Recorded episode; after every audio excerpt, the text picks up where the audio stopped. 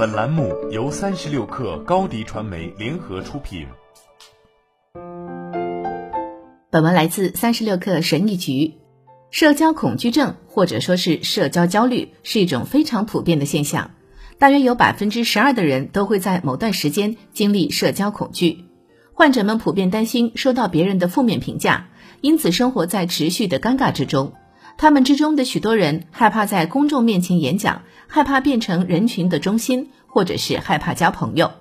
我们需要改变自己根深蒂固的想法。在这里，我提供四个步骤，帮助大家克服社交恐惧症。一、认识社交恐惧症。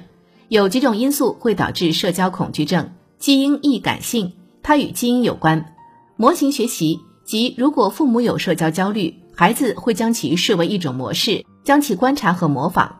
性格特质即对新环境、陌生环境表现出害羞的特质，特定的思维方式，比如负面的自我形象，对他人行为进行灾难化的解读，完美主义等。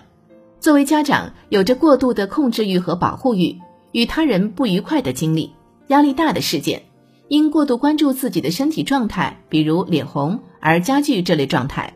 避免社交的后果就是恐惧感越来越难以消除。这种恐惧感只有通过积极的社交经验才能有效抵御，比如在社交中肯定自己的能力。如果我们从一开始就避免社交，那么就没有机会肯定自己的能力。长期来看，恐惧感无法消除。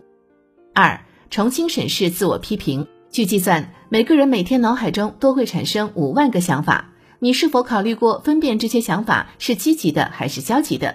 是否考虑过不同的想法对自己的生活有什么影响？通常情况下，这种来自内心的自我批评都非常真实，对社交恐惧者来说尤其如此。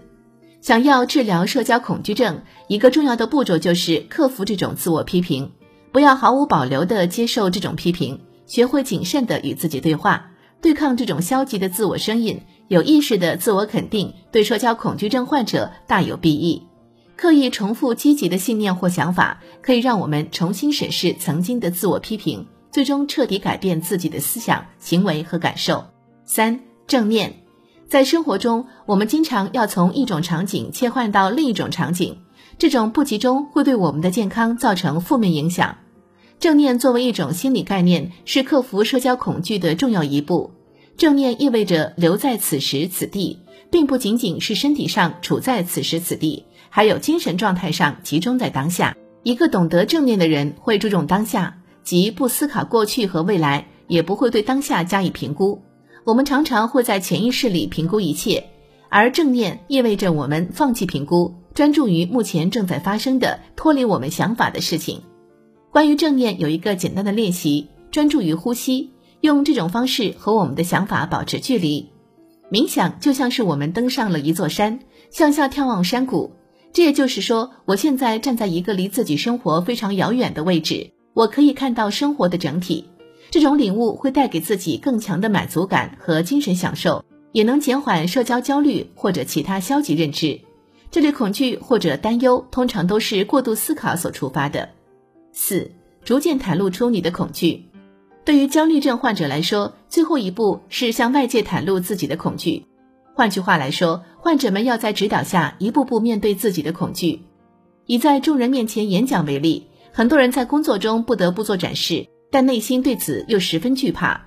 袒露和控制恐惧的第一步，可能是在家里或好朋友面前做一次简短的展示。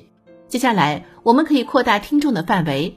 最后，在充分准备好之后，我们就能在同事或者客户面前展示了。只有通过不断练习，才有可能通过这种方法培养自信，从而驱散社交恐惧。社交恐惧症也可以通过专业的心理治疗而痊愈。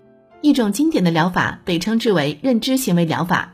心理治疗师会陪伴患者几个星期，在陪伴的过程中，了解患者的焦虑来源，何时何地会表现出来。在这几个星期里，通过各类练习来树立自信心。希望我们在社交场合都能越来越自信。好了，本期节目就是这样，下期节目我们不见不散。高迪传媒。为广大企业个人提供微信视频号代运营服务，商务合作请关注微信公众号高迪传媒。